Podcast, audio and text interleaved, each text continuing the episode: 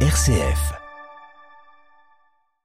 Bonjour à toutes, bonjour à tous. Il y a plus d'un an et demi, le livre enquête Les Fossoyeurs de Victor Castanet révélait des cas de maltraitance sur personnes âgées dans les EHPAD du groupe Orpea. Aujourd'hui, on vous parle d'une autre étude scientifique, cette fois-ci sur la circulation du Covid dans les EHPAD. Une étude qui pose des questions sur la gestion de l'épidémie par les établissements privés à but lucratif, pilotée par un groupe de chercheurs lyonnais de l'université Lyon 1, des HCL ou encore du Centre international de recherche en infectiologie, euh, des lyonnais qui ont enquêté dans près de 1000 EHPAD de la région Auvergne-Rhône-Alpes, privés comme publics. Notre invité ce matin, Philippe Vanems, professeur en infectiologie aux Hospices civils de Lyon. RCF Lyon, Charlotte Mongibaud. Professeur Philippe Vanems, bonjour. Bonjour.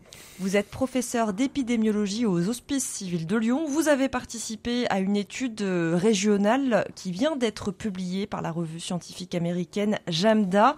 Euh, une étude sur la circulation notamment du Covid dans les EHPAD lors de la deuxième vague.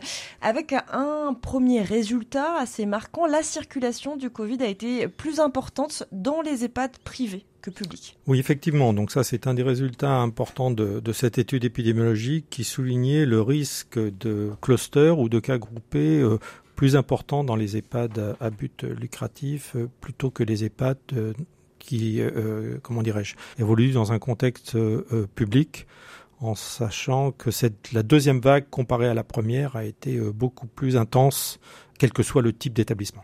Donc le nombre de personnes qui sont accueillis dans ces EHPAD et qui euh, ont été contaminés euh, au Covid euh, est 1,75 fois supérieur dans ces EHPAD privés que dans les EHPAD publics dans cette deuxième vague. C'est presque deux fois plus. Voilà, on est un peu moins d'un facteur 2 euh, de la mise en évidence de clusters de Covid dans les EHPAD à but euh, lucratif comparé aux autres types d'EHPAD, euh, quel que soit le type d'EHPAD de comparaison, qu'elle soit publique ou alors aussi privée, mais à but non lucratif. Donc euh, on a observé ce, cette augmentation du risque significativement, statistiquement significative. Et il y a une augmentation du risque aussi quand il y a une augmentation du nombre de lits dans ces structures, c'est ce que vous prouvez aussi dans votre étude, que plus la structure est grande, plus l'épidémie est difficile à, canaliser?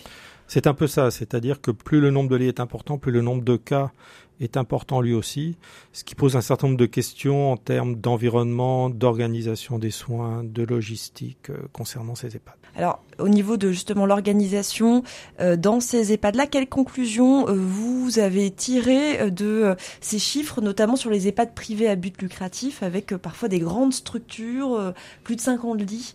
Alors c'est vrai que euh, on, on, peut émettre un certain nombre d'hypothèses au décours de ces résultats, qui sont les suivantes. Est-ce que euh, ratio personnel par nombre de personnes hébergées euh, est satisfaisant ou alors on pourrait l'améliorer, c'est-à-dire augmenter le nombre, de personnel? Est-ce que l'accès aux, dispositifs concernant les mesures barrières, euh, gants, masques, etc., euh, était lui aussi proposé dans des conditions, je dirais, satisfaisantes? Est-ce que on sait qu'il y a beaucoup d'intérim souvent dans ces EHPAD Est-ce que la proportion de ce personnel est plus importante pour ces EHPAD privés comparées aux autres EHPAD, voir est-ce qu'elles sont suffisamment formées. Donc ce sont des questions que l'on pose. Nous n'avons pas d'éléments de conclusion autour de ces questions-là, mais je crois qu'elles sont importantes à traiter en vue d'une prochaine alerte possible pandémique. Et vous avez euh, euh, ces chiffres aussi que vous mettez en, en évidence avec euh, lors de la deuxième vague hein, qui a été plus importante, plus meurtrière aussi en France. 70% des établissements, des, des, EHPAD privés comme publics, ont déclaré au moins un cas donc lors de la deuxième vague contre 56% lors de cette première vague avec aussi ce que vous soulignez juste avant la préparation des EHPAD entre la première et la deuxième vague donc pas suffisamment préparé.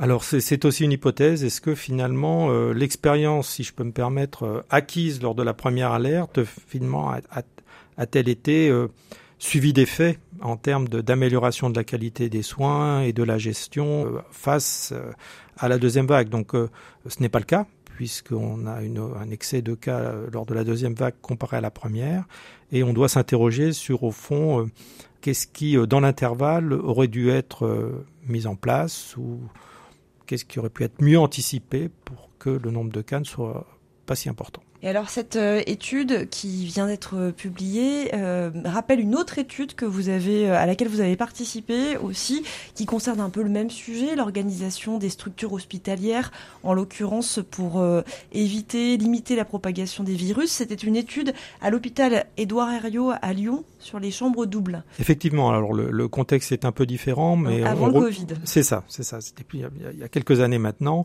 mais l'idée était de tester cette hypothèse. Est-ce que les chambres à deux lits, par exemple, euh, avaient un effet facilitant concernant la transmission de la grippe euh, au cours d'une hospitalisation et on touchait du doigt le, risque de grippe nosocomiale, c'est-à-dire acquise à l'hôpital. Et effectivement, on avait trouvé euh, une augmentation d'un facteur plus de deux, deux fois plus de risque de présenter une grippe nosocomiale dans le cadre d'une chambre à deux lits par rapport à une hospitalisation dans une chambre unique.